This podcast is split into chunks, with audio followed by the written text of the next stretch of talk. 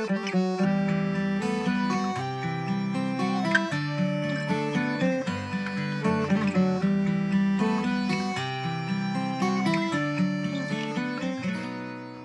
迎收听维生素与二十世纪重要思想节目。本期我们依照先前的顺序来讲述结构主义的另一位大师级人物，也是后面福柯、巴蒂欧、朗西埃等大师的老师，把马克思主义重新拉入西方学术中心的人——路易·阿尔都塞。本期你将听到阿尔都塞是如何重新阐释马克思，把马克思主义与结构主义进行缝合，将马克思的理论现代化的。本期将讲解阿尔都塞的两本成名作《保卫马克思》以及《读资本论》，同时会讲述问题式、认识论断裂以及症候阅读这些阿尔都塞的关键概念。本期时长约为一个半小时，希望对你有所帮助。大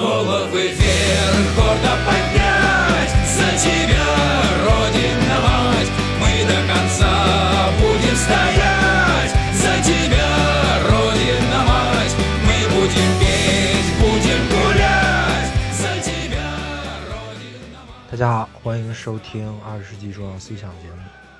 本期呢，我们来讲阿尔都塞。阿尔都塞这个老哥，值得讲的地方有很多呀。稍微对结构主义有点了解的人都知道他，当然对马克思主义有了解的人也知道他。但是他最著名的，在我看来，或者说在公公认啊，他最著名的其实不是学术，而是他的经历。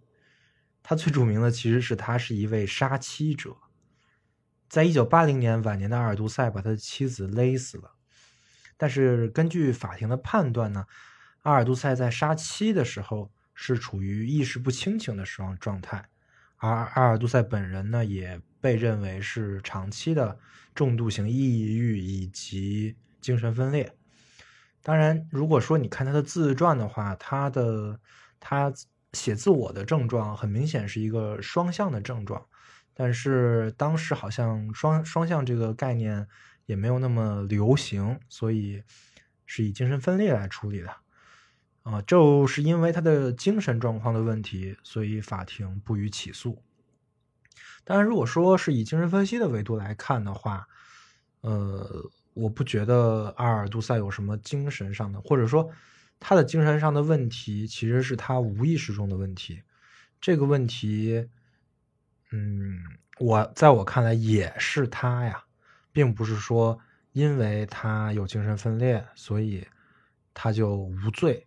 其实这个在他的那本自传《来日方长》里，他也是这么分析自己的。《来日方长》这本书呢，我之后会单独做一期阿尔都塞作为他的完结，我们我们会对阿尔都塞的自传。进行一次他所说的症候阅读，或者说就是精神分析啊。呃，这一这一期我也准备了很久，我现在也在看他的自传，但是还没有准备完。所以我们今天呢，还是先讲他的学术部分。但是不管再怎么说，这就造成了一个反差，对吧？一个很著名的大哲学家，一个看上去非常正派的一个马克思主义者。为什么会杀妻呢？或者说他为什么会疯呢？如果一个哲学家连连自己的精神他都没有办法去了解、去控制的话，那他的哲学还有什么用呢？其实一般人都会想到这样的问题啊。阿尔都塞的那件事情出了之后，大部分人从对于他的批判也开始转向了对于他哲学的批判。这个在我看来是非常正常的，对吧？而且他的理论确实。是有很多地方是能反映出他的精神状态的，所以讲阿尔都塞我会跟讲其他人不一样。讲其他人，比如说讲列维施特劳斯吧，我都是先去讲他的生平经历，再去讲他的理论，对吧？因为在我看来，他的生平经历是影响他的理论的。但是阿尔杜塞不一样，阿尔杜塞是他的理论影响了他的经历啊。阿尔杜塞这个人一辈子就待在大学里面啊。自从这就是在他退休之前吧，他他基本上是不出巴黎高师的。换句话说，他的理论其实就是他的经历，而我们在今天也会在讲他的理论中的问题，其实在我看来也一定程度的决定了他这个悲剧的结局。他是个悲剧性的人物啊，虽然他很有名，虽然他被很多人认为是导师，对吧？很多 B 站的左派网者都认为阿尔杜塞是他们导师啊，但是我还是想说，跟别的结构主义大师比起来，阿尔杜塞。真的是有点悲剧了，太轴了，真的太轴了。这老哥认死理，而且认认死理，他他也没有再进一步反思的勇气啊，或者说他确实在进一步反思，只不过他因为他的位置，或者说因为他的各种各样的呃，还有一些信仰的问题吧，他没有办法把他的反思在他有名的时候写下来。于是我们看到他的。那些反思性的著作的时候，都是他在他身后啊，在他已经去世了之后，他的遗稿里有特别多。这真的是一个很令人惋惜的事情。所以，我们今天就要来讲讲这阿尔都塞的理论，他是怎么一步步铺垫下来的。嗯，他又轴在哪儿了？当然，讲阿尔都塞呢，还是需要一些理论基础的。我们之前讲的结构主义的方法肯定是讲阿尔都塞的重点啊，但是另外一个重点呢，也就是阿尔杜塞他一生的信仰，就是马克思主义。这个马克思主义大家都在接触啊，但是我确实没有在播客里过多的提过。我在播客里提到马克思主义，仅仅就提到了一期，讲的是那个论三种剩余啊。那一期我比较了马克思主义跟古典经济学理论的这个认识论框架的区别。来讲一下马克思主义的剩余价值理论，别的就没了。而我们今天还是会讲马克思跟古典经济学的这个区别。其实从阐述的角度来说是类似的，但是会讲的更加细致，因为我们会用阿尔都塞的方法。不过我还是挺慌的啊，就是在我播客里没有讲过马克思主义，所以讲阿尔杜塞的话会有一些困难。我尽量的会去避免。有一些非常，或者说只有研究马克思的人才才知道的事情吧。我尽量的去避免讲这些东西，我尽量的用就是我们从小到大在我们的教育里一直讲述的那个马克思主义。这样的话，大家应该会更好理解一些。因为我相信，其实从小到大所有人都在学，都学过马克思，对吧？什么政治啊，就高中政治、初中政治啊。还有大学里的那几门课呀，那都是马克思主义，或者是那都是中国特色马克思主义，是不是？啊，如果说呃我的听众里有共产党员啊，那肯定是会了解的更多一些，因为他除了上完这些课之后呢，还得上党课，对不对？啊，肯定会比我更懂，对吧？其实我不算特别懂马克思的，我只是看一看阿尔杜塞怎么讲马克思啊。马克思主义在我国。在话语地位中是占优先地位的，这个不用质疑啊，所以我其实也不担心我讲的东西大家听不懂，应该是不会超过高中政治的内容啊。OK，那我们就正式进入阿尔杜塞的理论。但是呢，在讲他的理论之前，我一定要先做一个提示，也是阿尔杜塞一直强调的一个问题，就是任何的思想家，我们在说单独一个人的时候。他的思想，在我们默认的情况下是他是统一的，对吧？他前面后面都是都是有关联的。但是阿尔杜塞恰恰说这个事儿是错的。阿尔杜塞自己其实也是啊，他的早期、中期、晚期的内容区别很大。张一斌老师就是南京大学的校长，也是研究。啊，后现代研究西马的中国可能最著名的教授了，张一斌老师，他他在书里写到啊，他把阿尔杜塞分为五个，相当于阿尔杜塞有五个啊，分别叫阿尔杜塞一二三四五，这一二三四五呢是按照阿尔杜塞的时间进行排序的，这五个阿尔杜塞分别有自己的问题是。所以我们在讲阿尔杜塞的时候，千万不要认为阿尔杜塞的思想，它就是我们讲的这些思想，不是的啊。我们今天讲的是阿尔杜塞早期或者说中期啊，早到中的这个时间，在张一斌老师那里分的话，就是阿尔杜塞三啊，阿尔杜塞三，也就是阿尔杜塞真正出名的那个时时期，主要的代表作就是《保卫马克思》跟《读资本论》。这个我在《结构主义大战存在主义》那一期里也都讲过啊。他这两本书其实非常的风靡，但是其实我不是想分的那么开呀，因为张一斌老师是做学术的啊，啊，他他还得抄论文呢，对吧？那肯定得每个阿尔杜塞逐个分析啊。但我这边呢是做节目的啊，我就不做这么严谨的区分了啊。总之，我们今天讲的呢是阿尔杜塞的出名作啊。也就是说，阿尔都塞是因为这几本书而名声大噪的，但是这并不代表阿尔杜塞的学术本身，它就只有这些啊，甚至也不代表阿尔杜塞自己就相信他早期的这些作品，这个是需要澄清的。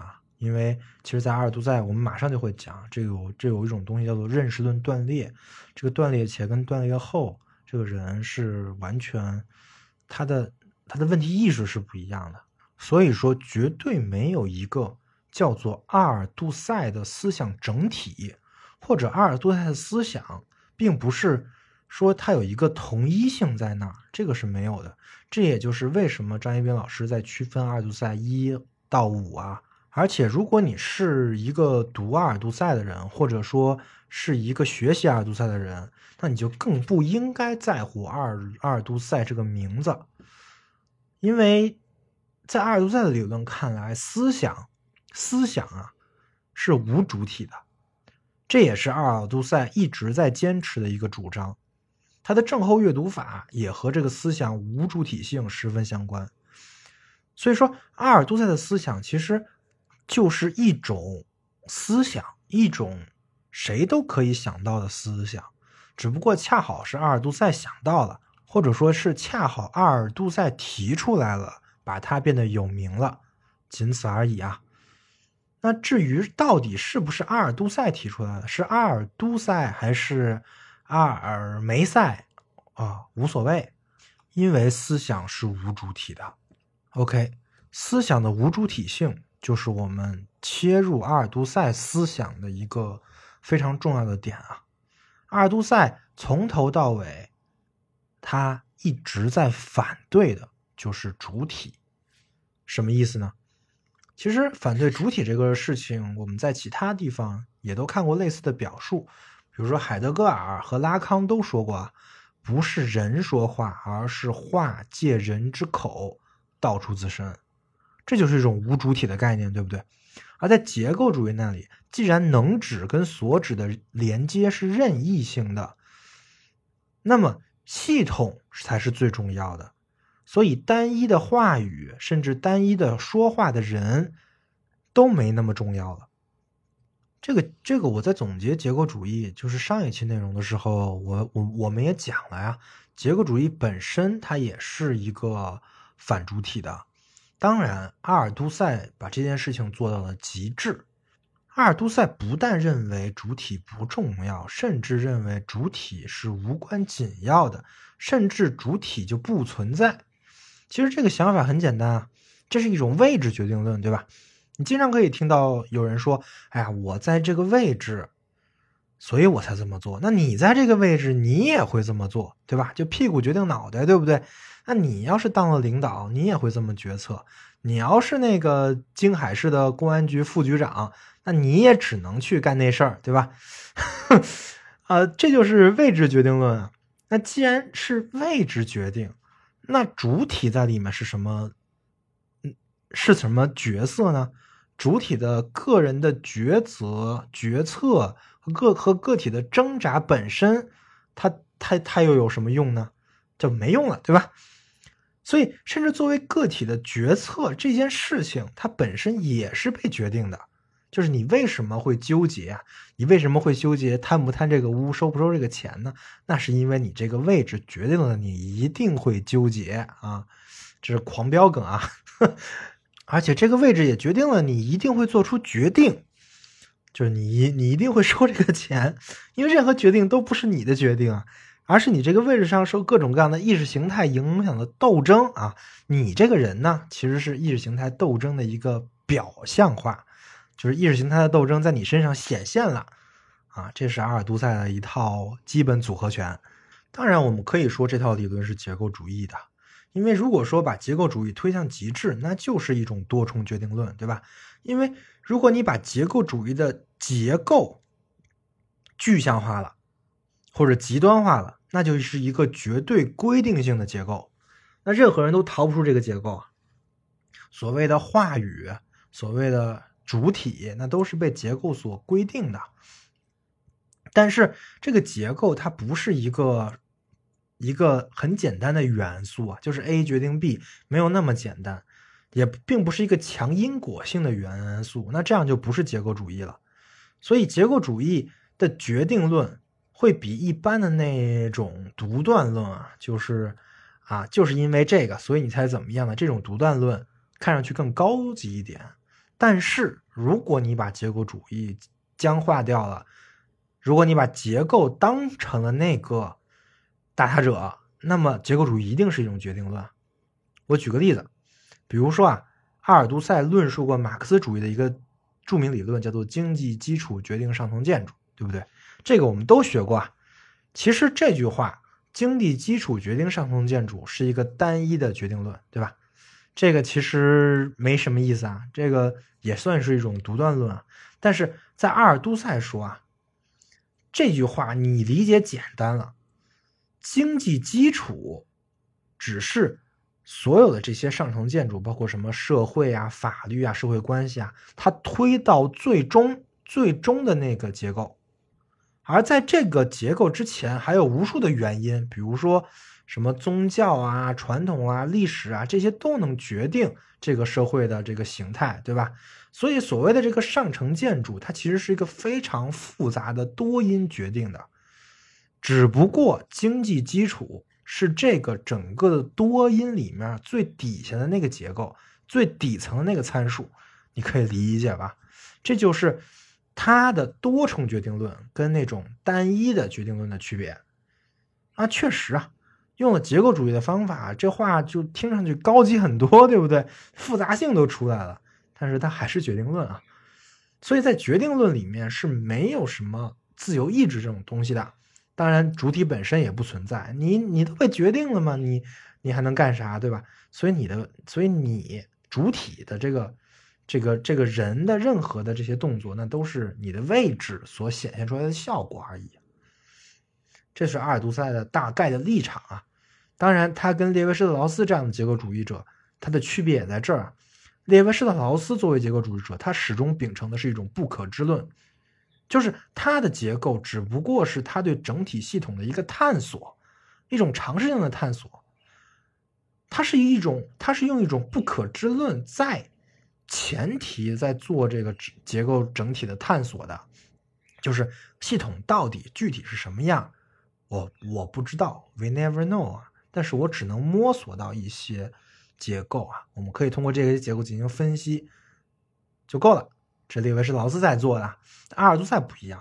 阿尔都塞非常的激进啊，他起码他会认为这个系统本身，它是它虽然很复杂，但是有一点是是可知的，就是系统这件事存在，系统本身是存在的，这一点可知，这就够了。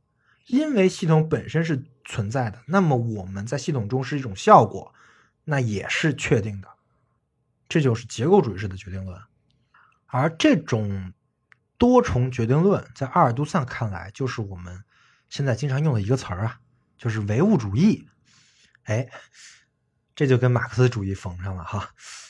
那所谓的唯物主义呢，其实就是在讲意识的客观性，或者说历史的客观性，对吧？历史唯物主义这在讲历史的客观性。那这个所谓的客观性呢，是跟主观性对立的。意识的客观性就说明啊，这个意识它其实不是你个人的意识，是你能意识到的东西，是被这整个社会的系统所多重决定的。注意，这个决定的意思就是没有任何的例外啊，就是你能意识到的所有东西都是这个系统内的，都是被决定好的啊。这就是所谓的他的意义上的唯物主义啊。这确实是结构主义的一个极致推演！当然，这也是结构主义失败的开始，相当于他把结构主义僵死化了。而且，阿尔杜塞确实也是这么，就是他的信仰是这样的。就你看他的那本自传，你就会发现，他也学精神分析，对吧？他他也用精神分析的理论来分析自己，但是你会发现他的所有的分析都是导向同样一种悲剧。就是他没有任何他的想法的悲剧啊，就是所有东西都是被决定的，他的一生以及他为什么要杀害自己的妻子，OK，这都是他之前的经历，嗯的错啊，或不是不是的的错啊，是他之前的经历所决定的啊，这听上去是不是就有点尴尬？不过好在在阿尔都塞晚期啊。他进行了一次升级啊，认识论断裂了啊。他把这个，他虽然还坚持决决定论，但是他把决定的这个因素，或者说他把结构主义的这个显现的结构，变成了一种偶然性的结构了啊。就他把这个决定的因素变成了所谓的事件啊。所以说，我们可以说阿尔都塞的晚期，他确实进入了一种。呃，后现代式的一种论域啊，这就是阿尔都塞五，张一冰老师意义上的阿尔都塞五跟之前阿尔都塞的区别。那个时候他搞出了偶然相遇的唯物主义，听着听着是不是很有意思？偶然相遇的唯物主义，但是这个确实是一个很大的进步。嗯，可惜木已成舟啊。这个我们会之后提一下吧，会在下一期内容讲。这一期就先不讲了。那我们这期的主要内容还是来讲讲阿尔都塞是怎么论述他的多重决定论的，或者说他是怎么把结构主义推到这种多重决定立场上的。那还是因为他的这个信仰，也是他一直在做学问的一个坚持的路线，就是马克思主义。OK，那我们就来讲讲这两本书吧。读《资本论》跟保约马克思这两本书是在同一个在同一年写的。呃，我大概介绍一下，保约马克思是单独的一本书，读《资本论》呢是阿尔都塞开的一个研讨班。这个研讨班呢有很多著名的这个哲学家都参加了，他们在一起共读或者说剧读《资本论》啊，然后每个人都要上去做他们的对于《资本论》的演讲。然后这本书呢，就是这个演讲的收录集。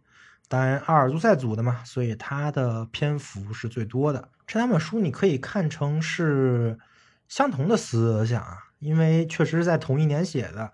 阿尔都塞在一年在在那一年对于马克思做了非常多的这种研究啊，因为他本身就是共产党员嘛。但是其实，在写这两本书之前，阿尔都塞已经比较有名了，只不过可能是在党内或者在圈内比较有名。呃，他之所以出名呢，是因为这个老哥呀，阿尔都塞，他是个论战型的哲学家。阿尔都塞一九四五年开始，因为在战后嘛，二战之后重新开始回到巴黎高师学习，在一九四八年的时候获得了哲学的博士学位，并且成功的留校任教了。就在同一年，他加入了法国共产党。所以他一边呢是巴黎的巴黎高师的哲学老师，另外一边呢是中共党员。我们之所以说阿尔都塞是论战性哲学家，就是因为他把他的哲学上的功底跟基础用在了他的政治生涯上面，当然用在了他的中共党员的这个这个整个的政治身份上面，而且确实当时对于共产党。来讲，对于党内来讲是有非常多值得论战的事儿的，因为左派就是这样嘛。左派跟左派之间的矛盾，可比左派比右派之间的矛盾要大。首先就是党内有各种论战，在一九四八年的时候，正好是苏联斯大林的时代，对吧？斯大林的暴行，整个欧洲都是有所耳闻的。但是那个时候捂得还很紧，大家还不知道，云里雾里的。那那个时候，法国共产党的立场应该是什么样的？是我们一定要站我们社会主义国家的领袖这一这一一边，支持斯大林呢，还是我们要反对他，还是我们要去找另外的路啊？这就是要论战的地方，对不对？当然，到后面一九五六年，没过几年，斯大林挂了啊，赫鲁晓夫上台了，开始了对斯大林的暴行的全面清算啊，向世界公开了斯大林的各种在苏联做的惨无人道的事件。那这个时候，共产党立场又要怎么站？啊后面啊，就是中国，我们的毛主席搞了各种各样的事儿，是吧？那这个事儿，法国共产党又要又要怎么看呢？所以那段时间事儿太多了，一个接着一个。那阿尔杜塞呢，作为法共里面就是党内的知识分子，还是有一种知识分子的气节在，对吧？那看到他觉得不对的事儿，他就得站出来。用笔杆子去写写啊，去去跟别人战一战，所以阿尔杜塞这个老哥在党内也没少惹事儿啊，也其他也经常跟党内的其他的这些意识形态家们啊对着干啊，就是探讨问题，外加相互人身攻击。不过阿尔杜塞他有优势，对吧？他是个正经的哲学家，经过了各种各样的哲学训练的。而且他那个时候跟着他的导师一直都在学习，一直都在做做哲学啊。那他论战的水平跟那些纯意识形态家肯定要强很多啊。所以阿尔杜塞他也说啊，他在哲学上一直在扮演一个父亲的父亲的形象。什么叫父亲的父亲啊？就是给领导指明方向的，对吧？父亲的父亲，这领导得听你的。那按照我们的现在的话来讲啊，那就是一直想给所有的党内同志们当大爹啊，就是就是这么一个状态啊，他就是这么一种欲望，一一直在撑着他写各种各样论战的东西，然后也让他逐渐越来越有名啊。那他为什么会有这种欲望呢？那我们精神分析的时候，我们在做他精神分析的时候再去讲啊。今天我们专注理论，我们来看看二。不在当时论战的论敌，或者说他要驳倒的对象都是些什么？当时的左派呢有两个倾向，一个是为斯大林洗地的啊，就是给斯大林做的所有的事情找合理性证明嘛。那如何找呢？那只能就论述成这个事儿啊，它是历史的必然，对吧？斯大林做的事情虽然很邪恶，但是这是我们迈向共产主义所必须跨过的一个难关。为了那些伟大的理想，我们跨过这个难关的时候，搞搞集权啊，搞搞大清洗呀，把不少人给搞死啊，那都是没有办法的事啊。这种事斯大林也不想的吗？但是没办法，历史就是这么样才能发展的。历史的必然性是不以人的意志为转移的，对不对？这就是唯物主义啊啊！那所以说，谁让我们现在就是这个时代呢？那就是有些人要要要要要要挂，对吧？所以说，斯大林就是做这个，斯大林也心心里也很不舒服的，但是他必须得做啊，哎。这么一说，斯大林这个形象是不是就伟大起来了？为了人类历史发展的进步啊，自己承担了风险跟骂名来做这种事儿，慈父啊，了不起的慈父，对吧？啊，当然这种洗涤模式我们现在也经常听到，哼，逻辑就是这个逻辑啊。论证呢就得用一套历史主义的话语体系来做，这就是所谓斯大林的那个辩证唯物主义啊，这是一派。那还有一部分人呢，当然是认为斯大林混蛋了，但是他们同时也是共产党，这就很难办了，对吧？所以这部分人的做法就是把斯大林跟共产主义、跟马克思区隔开来，拼命的论证斯大林他不是真的共产主义者，他是叛徒啊！这部分人的这个论证素材呢，就是马克思青年时期的那些文本，比如说一八四四年经济学手稿啊。他们力求证明的是，我们不管斯大林是怎么样的，马克思，我们重我们共产主义的导师，他是非常关心人的，他是悲天悯人的一个人啊，他是人道主义者，这就是人道主义的马克思主义。很多左派哲学家都是这个路数啊，比如说弗洛姆，搞什么爱的艺术啊，对吧？这些多么人道主义。再比如说我们上一期说的萨特，辩证理性批判，走的也是这个路数啊。整体的结构就是所谓的共产主义，它是最人道主义的，共产主义才是最人道主义的。青年马克思就是最有人道主义关怀的那个人，青年马克思的理论，就那个异化理论啊，它就是来说明资本主义才是反人类的，资本主义使人异化，变得人不是人了，这才是要推翻资本主义的理由啊。而共产主义呢，要想构建的社会就是那种和谐的，人跟人不会相互利用和剥削的这种美丽新世界啊，这才是真正自由的世界。我们共产主义，我们我我们共产党人就是要实现这个啊。这么听着好像比斯大林那个历史主义好很多，对吧？但是好像是不是有点隐隐的不对啊？啊，不管不管怎么说吧，反正这两派就是。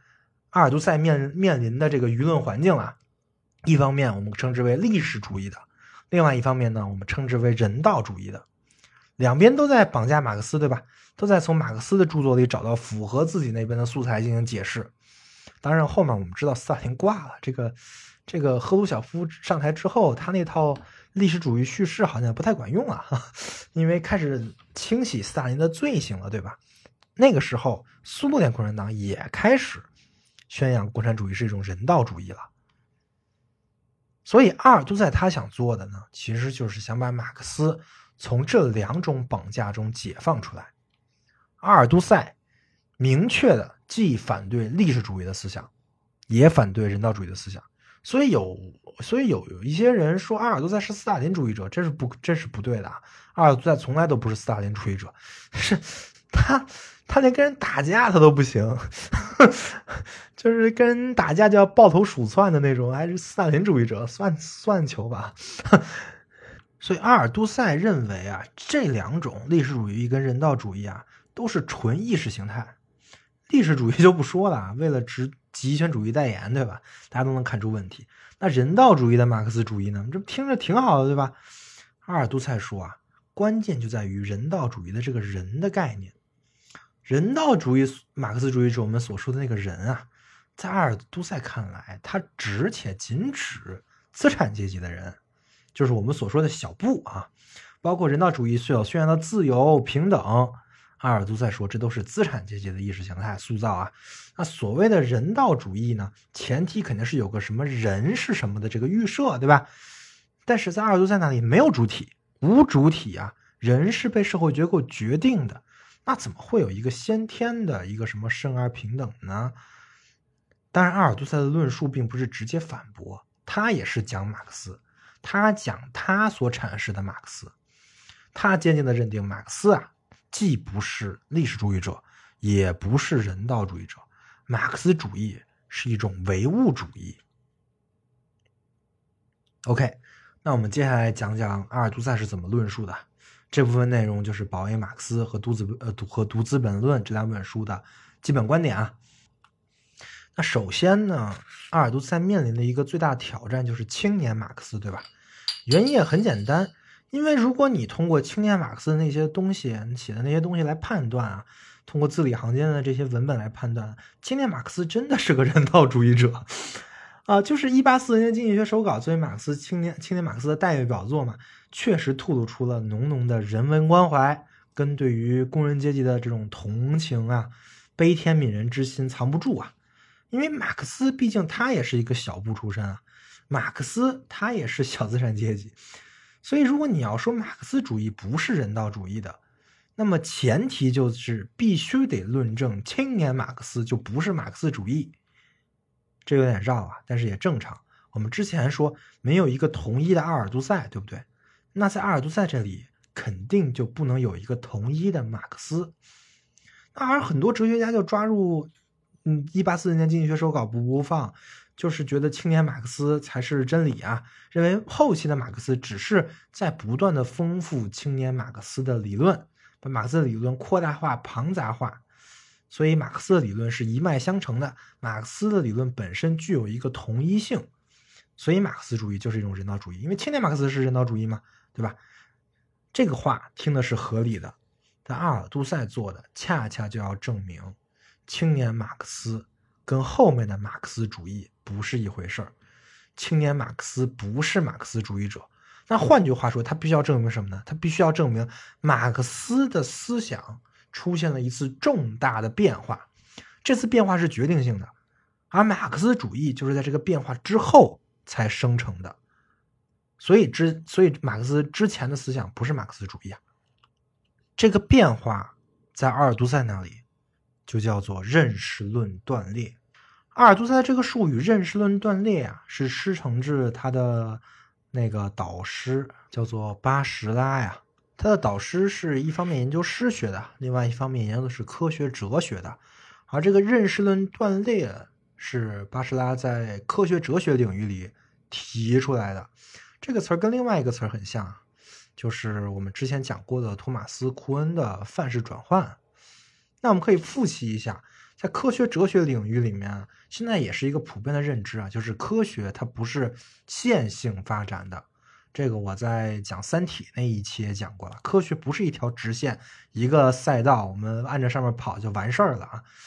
科学是断裂式发展的，它的断裂呢是一个范式替代另外一个范式这么迭代过来的，而范式跟范式之间是不能比较的，因为整体的逻辑是不同的。而这个新范式取代旧范式的这个过程叫做范式转换啊。这个事情其实很重要，因为这个事情很容易可以破除现在所谓的科学实在论嘛。既然科学的发展不是线性的，那你怎么知道你现在的这套科学理论是在那个正确的跑道上呢？对吧？这没有这么一个唯一的通向真理的赛道啊！啊，这个说多了。总之，这个认识论断裂跟这个范式转换是非常像的，唯一的区别呢是在托马斯·库恩那里，范式转换是一个科学领域的东西啊，是一个科学的认识论的问题，而。在阿尔都塞这里，认识论断裂，它的范围更大，能形容的事情更多。它形容的不只是科学观念上的现象，而是在在阿尔都塞这里分析的是马克思这个人作为一个主体，他发生的事情，对吧？当然，我现在讲到这儿，你肯定还不懂什么是认识论断裂呀。没关系，我我我刚才只是类比了一下。那我们现在来看看阿尔都塞他是怎么用这个词儿的。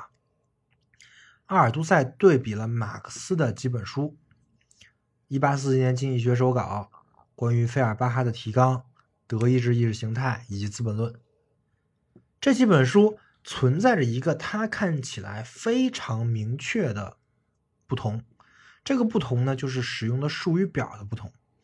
在《一八四七年经济学手稿》中，马克思青年马克思使用的是黑黑格尔和费尔巴哈的术语表。比如什么异化呀、人的本质啊、存在呀、自由啊这些词儿，这都是来自于黑格尔跟费尔巴哈的概念啊。但是在《资本论》里，整个的术语表变化了，完完全全的变化了。在马克思在《资本论》里在用的是什么呢？生产方式、生产力、生产关系、社会形态。下层建筑、上层建筑、意识形态、阶级、阶级斗争这些概念了，对吧？这确实是一个非常明显的区别啊。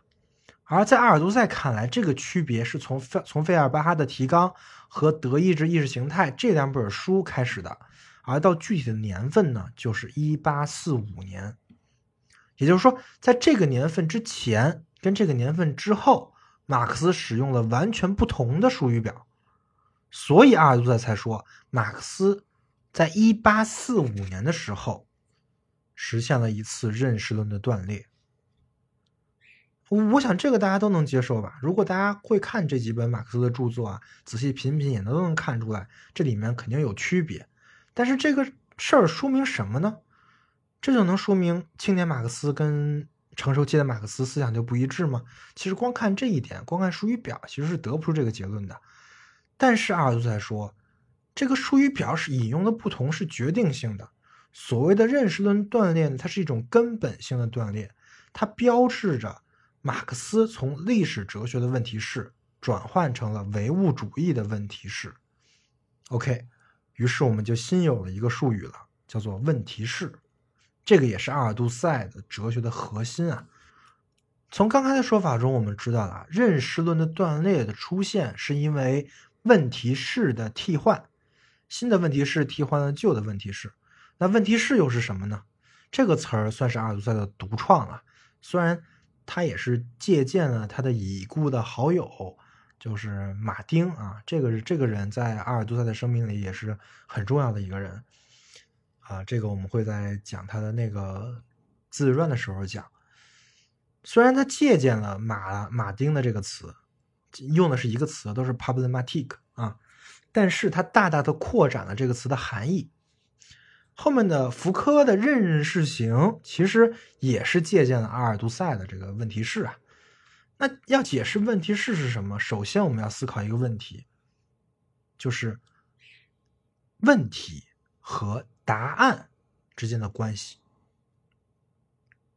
我们从小都在都在问问题，对吧？我们从小也在被问问题，我们也要在提供答案。那我们有没有思考过这个问题跟答案之间有一种什么关系呢？其实最好的体现这个关系的场景呢，就是考试。如果我们思考考试这个场景的话，如果是一张考你的试卷，上面都是问题，那上面的问题其实都是有一个正确的答案，对吧？而考你的点就在于你看到的这个问题，你能不能回答出这个，或者说你能不能想到这个正确的答案？换句话说，如果我们单独考虑考试这个情景的问题跟答案的关系的话，那问题是决定了答案的，答案就在问题之中。这个可以理解吧？那如果是考试之外的情景呢？比如说是一个主体我自我发问的这种问题。那是不是也和考试一样，答案就在问题之中呢？这个问题大家可以好好想一想。在你有疑问的时候，是不是这个疑问本身就决定了你的回答？这个事情我们可以这么分析啊：你之所以会问一个问题，是因为你有问题意识。比如说，你现在的问题是阿尔都塞到底在说什么？他的这个问题是到底是什么呢？那这个问题意识就在于你对阿尔都塞。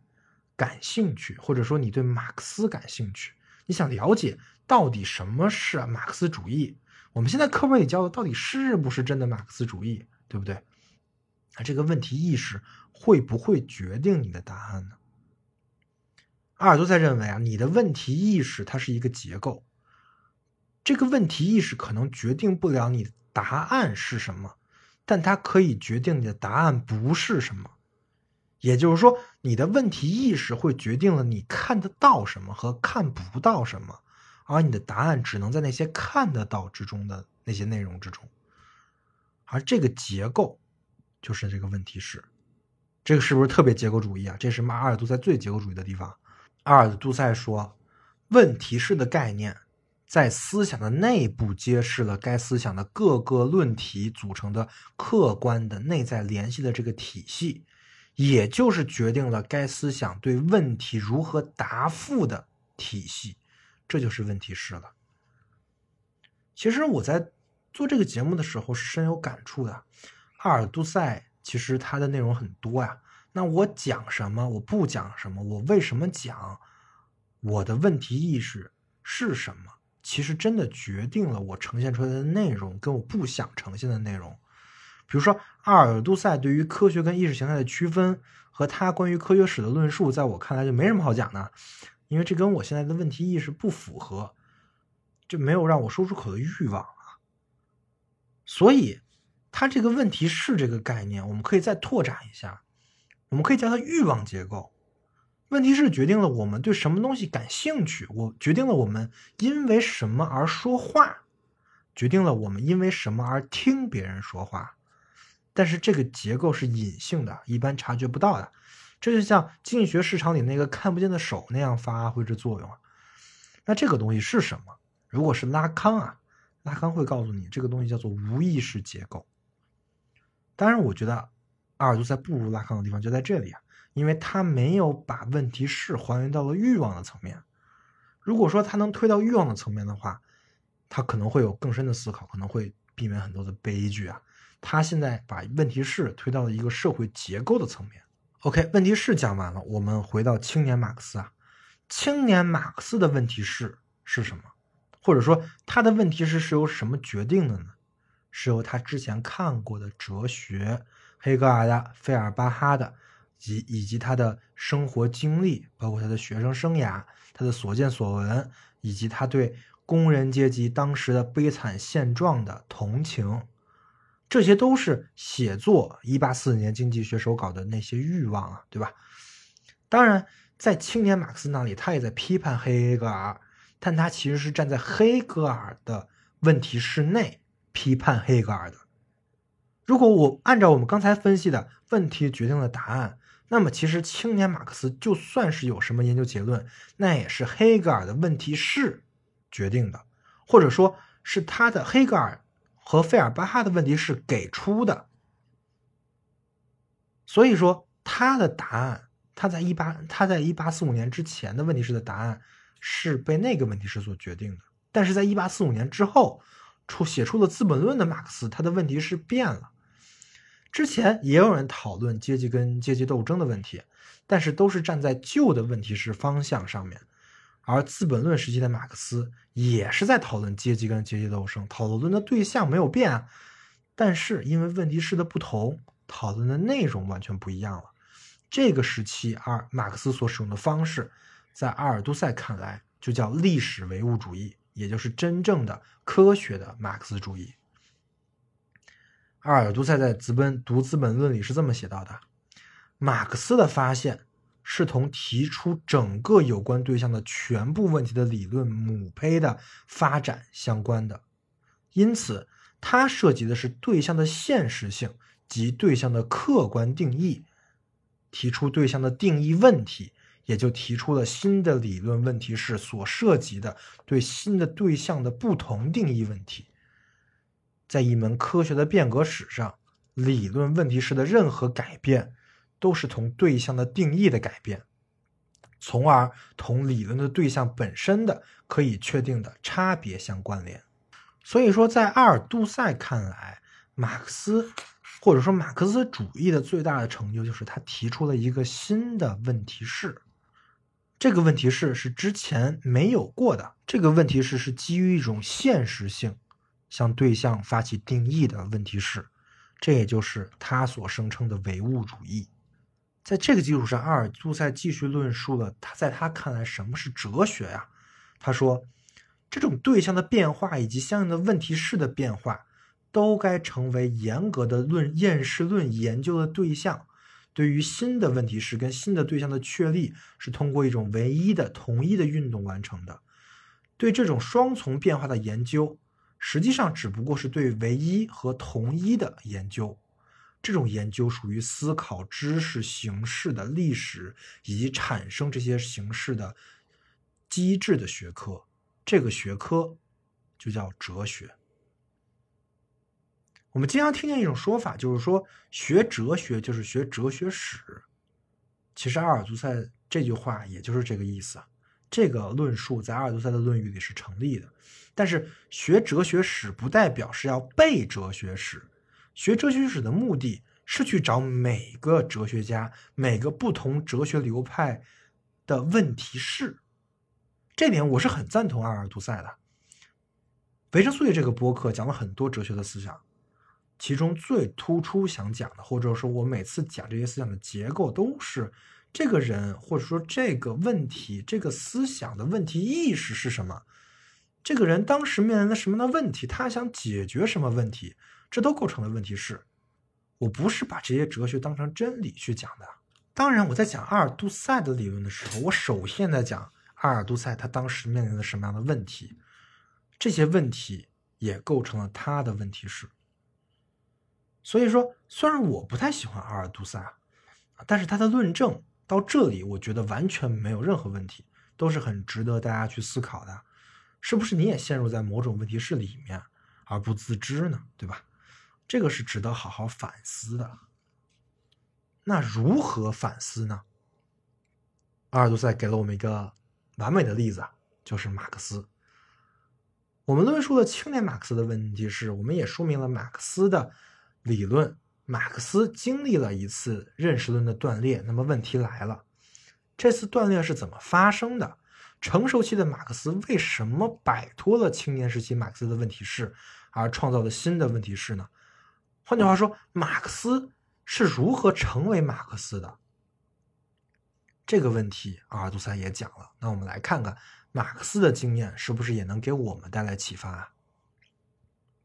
阿尔都在说，青年马克思是学习黑格尔、学习费尔巴哈，他学习这种，他学习这种哲学，通过的是一种在他称之为无辜的阅读来做到的。什么叫无辜的阅读？就是认为我读到的，就是作者想表达的。这个无辜的另外一个面向叫做天真，对吧？就是他写啥我就学啥，这就是一种未经反思的理想化的阅读方式。而事实上，我们刚才说了，有一个问题是存在，这个问题是是无处不在的。对于任何的理论，只要对于一个理论、一本书的作者而言，他就会面临一个问题是，这个问题是是统摄这个人写这本书的那个问题意识，对吧？而所谓的无辜的阅读，就是忽略了这个问题式的存在。他写什么，我就学什么啊。而事实上，这种无辜的阅读。是不存在的，没有任何人在读书的时候是无辜的阅读状态，或者说你可以自以为是无辜的阅读，但事实上你不是。这个很容易理解，两方面的原因，因为作者有作者的问题是，你也有你的问题是啊，对吧？读者也有读者的问题是，读者读出来的一定是带着读者滤镜的东西，对吧？这一定是存在的。所有人读所有的书，必然都不是这种无辜的阅读。那么与这种无辜的阅读相对的、相对应的是什么呢？是一种有罪的阅读，就是问题式套问题式的阅读啊。当然，最可怕的不是你是在做这种有有罪的无无阅读，而是你以为你在做无辜的阅读，事实上你在做的是有罪的阅读，对吧？而成熟时期的马克思就看穿了之前的那种无辜阅读。他看穿了，并没有无罪的阅读，也没有无罪的作者。这个无辜的阅读跟有罪的阅读，可能我还是没讲明白。我换一个方式再阐释一遍，我用统计学的方法再重新阐释一遍这句话。就是我们在做一个事情的概率计算或者统计计算的时候，我们首先要干嘛？我们首先要收集样本，对不对？比如说，我们想统计一个群体的心理状况、心理心理健康情况，那我们要收集这个群体的样本。我们需要在一个群体里进行抽样，然后呢，需要让这些抽样的这些人呢填问卷啊。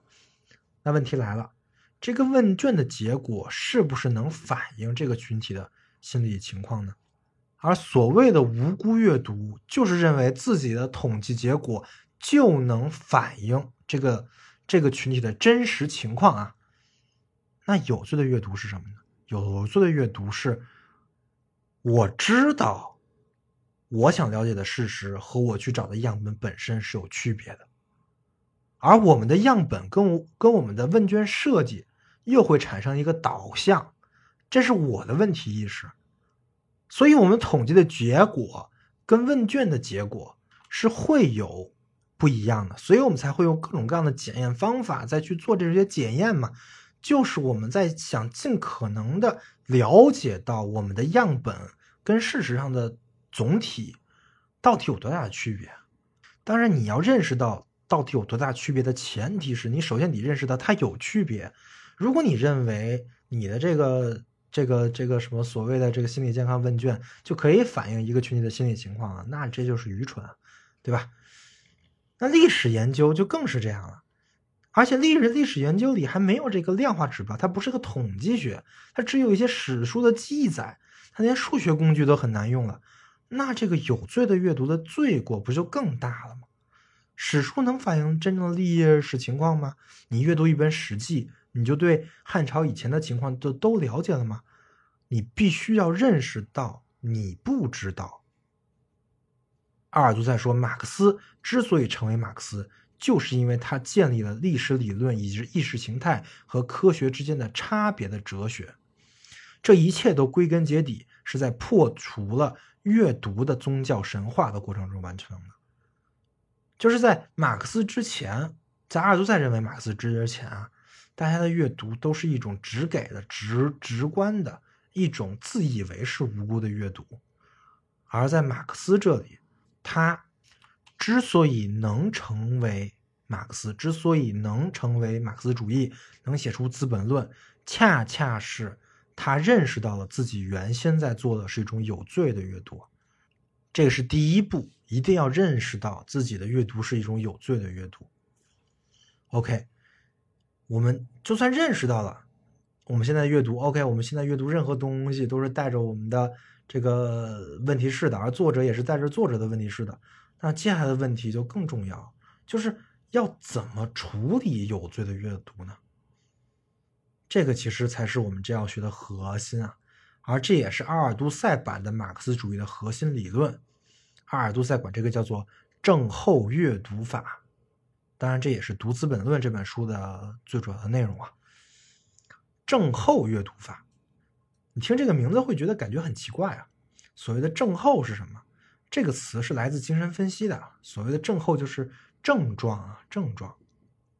阿尔都塞使用这个词的时候，参考的肯定就是弗洛伊德，对吧？症候阅读的意思就是要阅读读者的症状。注意，这里的症状不是个贬义词啊。在精神分析里，所有人都有症状，对吧？或者说症状就是人的主体性。那精神分析师是如何判断采访者症状的呢？精神分析师是通过来访者的话语来处理的这些话语，对吧？但是精神分析师判断来访者的症状不是通过他说什么就是什么的。比如说，来访者说我对叉叉叉有恐惧，精神分析师不会轻易的判断这个人啊就是恐惧症啊。精神分析师。会注意你的话语中的不在场的地方，就是话语间的断裂的地方。这个我讲过啊，是精神分析篇主体的倾覆的主要内容。嗯，这个详细去听那一期就行了。那为什么要这么处理呢？因为精神分析师分析的是你的无意识结构，无意识在话语的断裂之间现身啊。那所谓的症候阅读也是完全这样。如果说我们在说这种无辜的阅读，就是在阅读读读者的意识的话，就阅读作者的这个意识，他写什么就是什么啊。那症候阅读法恰恰就是要去找作者的无意识结构。其实这个是类比的啊，其实这个也是阿尔都塞借鉴的拉康啊。那怎么找呢？那就是跟精神分析的方法一样，对吧？症候阅读恰恰是要读作者。刻意隐藏的、忽视的、未提及的那些东西，我这么说其实有点问题，因为阅读跟做分析还有一点不一样，就是分析师是跟来访者有很多时间再去询问啊、去交谈的，但是阅读就这么一本书，对吧？东西都就这么多，所以准确的说，应该是说作者。就症候阅读法要阅读的就是作者明明应该看到，就摆在作者眼前的事儿，但是作者却没有提及的东西。按张一鸣老师的话讲，就是视而不见的东西。通过这些东西，就可以分析作者的问题是了。然后阿尔都塞就说了，马克思就是干这个事情的第一人。马克思先是发现了他是在做一种有罪的阅读，然后他还找到了有罪阅读的解决方案，这就是马克思主义啊。那马克思看到了什么呢？在《资本论》这本书里，马克思分析了之前古典经济学家的论述，比如说亚当·斯密的理论啊。亚当·斯密分析了当时的劳动力市场嘛，对吧？这个我在凯恩斯篇的《古典经济学概论》里那期讲过，就业市场。在古典经济学那里看，就是一个跟一般的商品市场没有任何区别的，是由供给跟需求决定的，对吧？那供给的是什么呢？供给的是人的劳动力。那需求呢，就是就业岗位。那价格就是那个工资，对吧？所以说，在古典经济学家里面，理论上来说，一个完全竞争的市场，一个均衡的市场，不应该有失业，就没有失业这么回事儿。因为供给跟需求一定会有一个均衡点，对吧？所以在这个理论的图景上是没有失业的，大家都有工作。那对于古典经济学家，比如说斯密他们来说，劳动价值意味着什么呢？那价值就是价格啊，对吧？那就是一般均衡的那个点。那劳动价值就是那个工资，对吧？也就是一个钱，一个数字。嗯，在马克思在《资本论》里也是这么写的，说对于劳动来说和其他商品一样，也只是商品在这种场合被卖掉的价格就是价值，这是古典经济学的理论。但是我们在之前讲凯恩斯的时候就说过了，有两个市场不能这么分析，这么分析是会出问题的。一个是货币市场，另外一个就是劳动力市场。这是从经济学视角会看出，就是从凯恩斯的视角啊，会看出这么分析会有问题。那马克思是怎么看出这个有问题的呢？马克思看到的是古典经济学家的症状。他从哪里看到症状？他看到了一个非常诡异的变化，这个变化就是“劳动”这个词。在古典经济学领域，劳动就等于劳动力。马克思是这么说的，摘自《资本论》啊。这样，他就不知不觉地变换了场所，用劳动力的价值替代了迄今为止一直是他研究对象的劳动的价值。劳动力只存在于劳动者的身体内。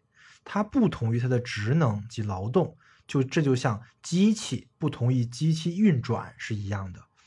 这种分歧的得出的结果，不是解决了在出发点上提的问题，而是完全改变了它的用语。这就是阿尔都塞看来马克思应用症候阅读的绝佳案例啊！马克思发现劳动力不同于劳动，劳动是个职能，人可以劳动。而劳动力只是这个职能运作的结果，这两者明显是不一样的。这个这个不一样，就跟机器跟机器运作是完全不一样的。那这么显而易见的事，为什么这些古典经济学家他们看不见呢？对吧？于是，在阿尔都塞看来，马克思在这里就开始分析了古典经济学家的问题是。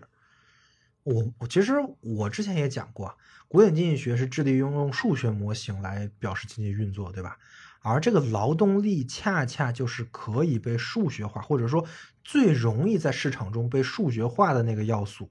所以，古典经济学里应用了这个概念来替代劳动，这就是古典经济学的问题是啊，它是在用一种数学模型来模拟现实的逻辑。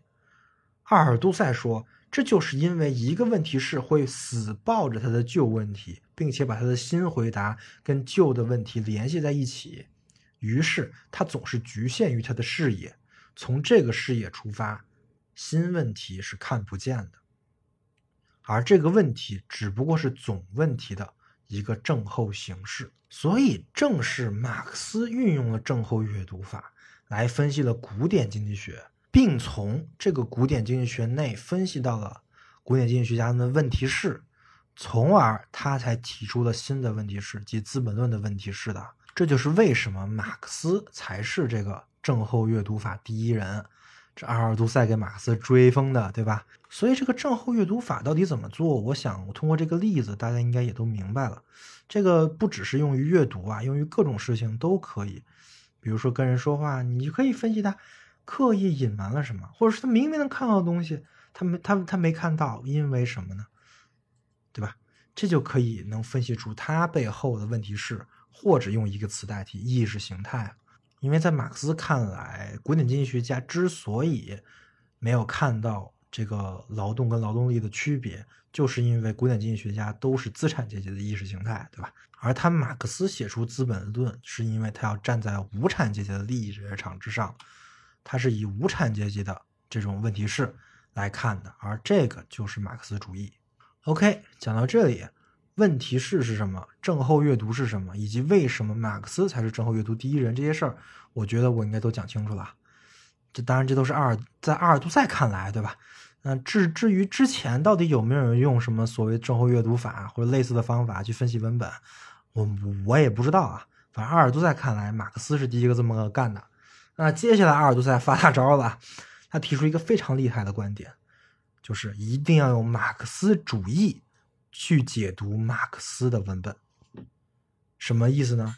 就是在他这里，马克思主义最重要的不是他的那些社会主义、共产主义这些论述啊，而是症候阅读法这件事儿。可以说，马克思主义在阿尔都塞看来就是症候阅读法。所以，如果要争于马克思主义，那就一定要用症候阅读法去分析马克思的书，这才是真正的马克思主义啊。所以他就是这么做的。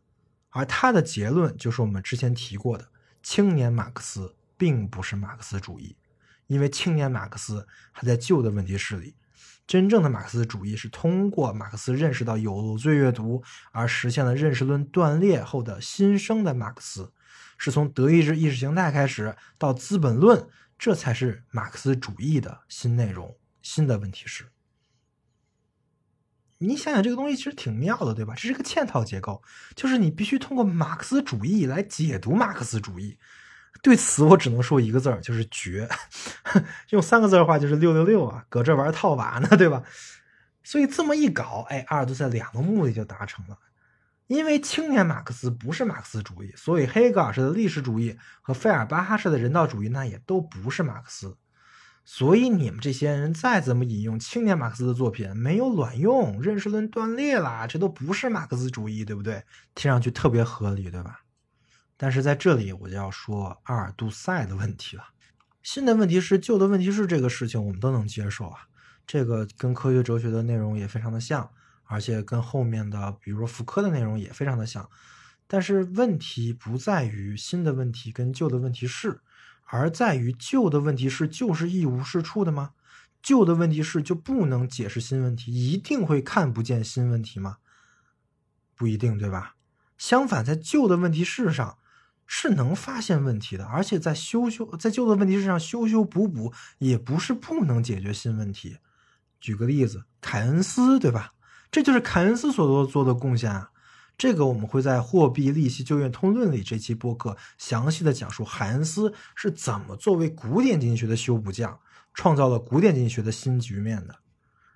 那其实这个问题像什么呢？像忒修斯之船，就是你是面面临一艘破船，你是把它修修补补，还是你给它造一艘新船？这个其实就决定了当代是左派还是什么，是激进主义还是保守主义一个逻辑，对吧？那修修补补不管用吗？不是不管用的，凯恩斯证明了它管用，而忒苏斯之船这个预言也证明了，你不断的在一对一艘船修修补补，你不知道什么时候这艘船它就不是原来那艘了，对吧？它的问题是在悄无声息中变化了，这个是阿尔杜塞没想明白的。而列维施特劳斯的野性的思维也恰恰揭示了这一点，就是我们比原始人其实是有更新的问题式的，对吧？但是我们真的进步了吗？我们进化了吗？所谓的野性的思维就是一无是处的吗？没有吧，对吧？所以阿尔都塞的这个问题其实是他的激进主义的信仰决定的，而这个问题直接导端导致了后面阿尔都塞的一个更激进的观点。这个观点就是问题是和真理的关系。阿尔都在继续论述啊，马克思主义之前的哲学也好，经济学也好，都是这些问题是啊，都是意识形态的，都是意识形态建构的。而马克思之后，马克思主义之后，马克思破除了意识形态，所以马克思主义是一种科学。而之前所有的哲学以及这些哲哲学的继承者们，他们搞的都是意识形态，他们都是不是科学。也就是说，在阿尔杜塞这里，它有一个问题式的进化，这个进化直接导致了新问题式是科学了，而旧问题式是哲学，旧问题式是意识形态啊。那科学这个词儿在阿尔杜塞这里意味着什么呢？其实是一种方法，对吧？一种通向真理之路的路径。这就是他对于他的信仰，也就是马克思主义的一个最终的合理性证明。讲到底，我觉得这个证明吧，特别像中世纪哲学家拼命证明神存在是一样的。他们的套路跟阿尔杜塞是类似的，就先解释圣经，对吧？在阿尔杜塞这里先解释《资本论》啊，然后来解释这个圣。但但是阿尔杜塞的这个解释跟中世纪哲学家这些解释，跟圣经本身，其实跟那个文本本身逐渐也就没啥关系了。而是赋予了这些文本的一个新的含义、新的理论，就是马克思做梦也想不到，一个症候阅读反而叫叫马克思主义了，对吧？这个很神奇啊！就是阿尔都塞他确实在说自己是有罪的阅读，但他没有考虑到自己作为读者的这层罪，而这是罗兰巴特考虑到的。这个其实是阿尔都塞不如罗兰巴特的地方。所以，阿尔都塞的解释也好，中世纪哲学家的解释也好，他们用自己的一套方法证明了他们想证明的事情，推出了他们一直想得到的答案。而就是因为这个答案，他们暴露了他们的问题是，就是既然他要认为用马克思理论读马克思，那我们现在当然可以用阿尔都塞理论来读阿尔都塞啊。这个意识形态和科学的关系，在阿尔都，在我看来，科学这个词，在阿尔都塞整个语境里，其实是更，其实是另外一种意识形态，是那种更强大的意识形态啊。那如果你正后阅读阿尔都塞的作品，你会发现这个人很绝望。他才是真正的归班呃悲观主义者。他所谓的科科学是一种更加实在的意识形态。那哲学呢？阿尔都塞这里啊，就是阿尔阿尔都塞的这套马克思主义里，哲学的位置是干嘛？是斗争啊，是一种实践。其实很奇怪，哲学其实理论为什么变成一种实践呢？原因也很简单，阿尔都塞本人他就是他就是在以哲学，在以理论作为实践。在生活的嘛，对吧？所以在他的理解看来，其实哲学就是意识形态的斗争场，而他所相信的科学就是他要斗争，把所有人引向的方向。哲学就是要破除其他的意识形态，把人引入这个科学的轨道，引入马克思主义。所以他把马克思主义分成两种：辩证唯物主义是一种哲学，是用旧的问题是通过批判旧的意识形态来把人引入科学的。而科学呢，就是历史唯物主义。马克思也与别人论战，他与别人论战的时候用的都是别人的问题式，所以在用别人问题，在用别人的问题式里去找到他们问题式的问题，去羁绊别人的，这就是哲学，这就是哲学应该干的事儿。所以哲学是一种斗争啊，是一种实践啊，就基本上就有点离谱了，对吧？虽然阿尔都塞的逻辑非常通畅。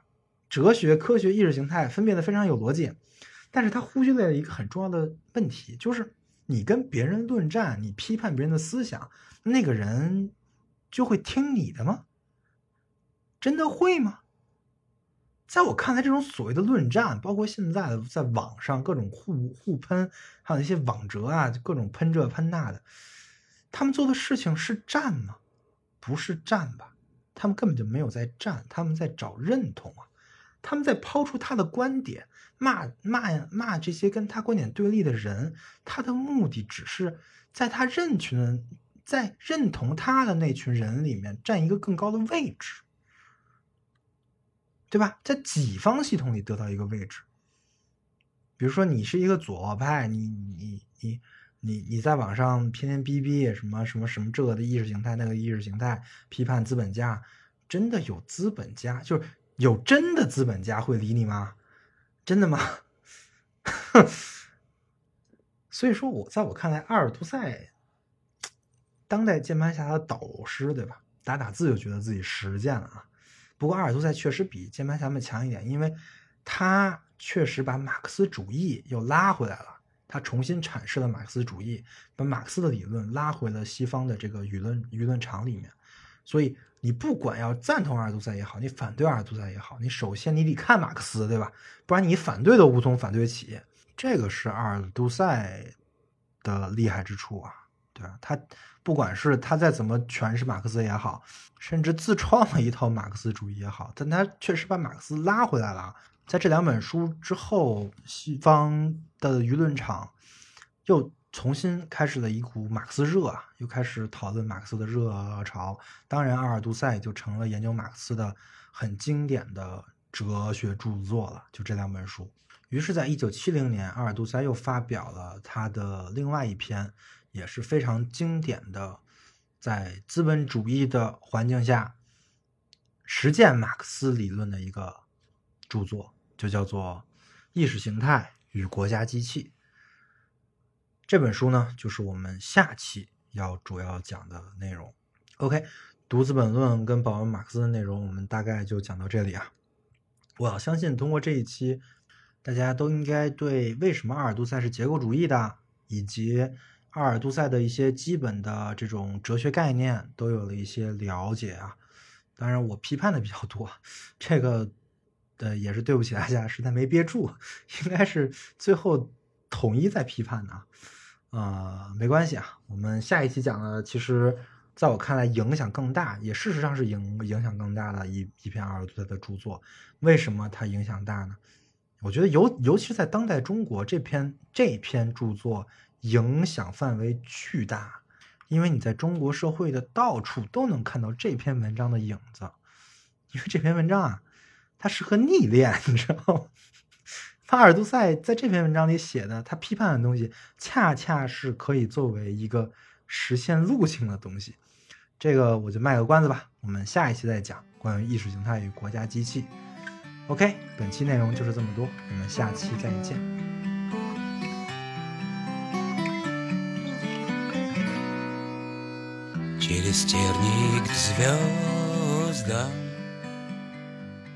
维生素 E 是一款完全免费的知识分享播客计划。目前，维生素 E 已有了自己的社群，跟除播客外的各类实践项目。社群跟项目的通知均在 Telegram 频道。如果您对播客内容感兴趣，希望获得维生素 E 的书单以及阅读相关拓展资料，或者希望参与维生素 E 的实践项目，与其他听众一起讨论，欢迎点击 Show Notes 里的群组连接，关注频道，或者添加维生素 E 小助手微信，发送对应暗号获取相关信息。此外，如果认为本期播客内容对您有所帮助，欢迎转发到各大互联网平台。感谢您的支持，让我们一起重构互联网生活形式，期待您的加入。Головы вверх, гордо поднять За тебя, Родина мать Мы до конца будем стоять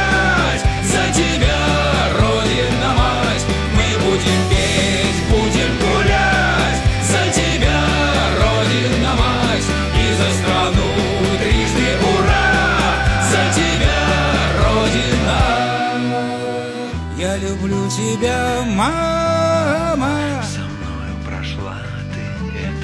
Ты ведь верила, знала. Терпение и воля все перед Мама, как ты учила. Я верил, я бился, я шел до конца. Мама, мы победили. Я верил, я знал, что так будет всегда. Через терник звездам Через радости слезы. Гордо реет над нами. Нашей Родины знамя. Головы вверх гордо поднять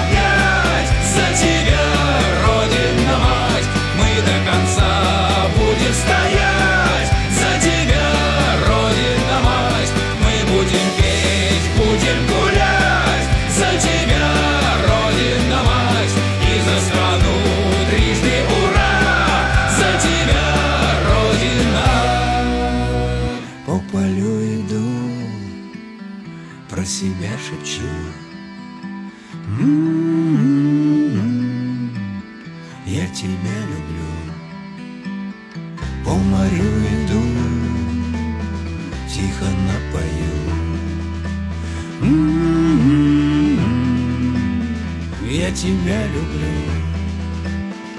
О небу летит журавлиный крик. Родина я, твой навеки сын. Где бы ни был я, сердце у меня, Родина, ты моя.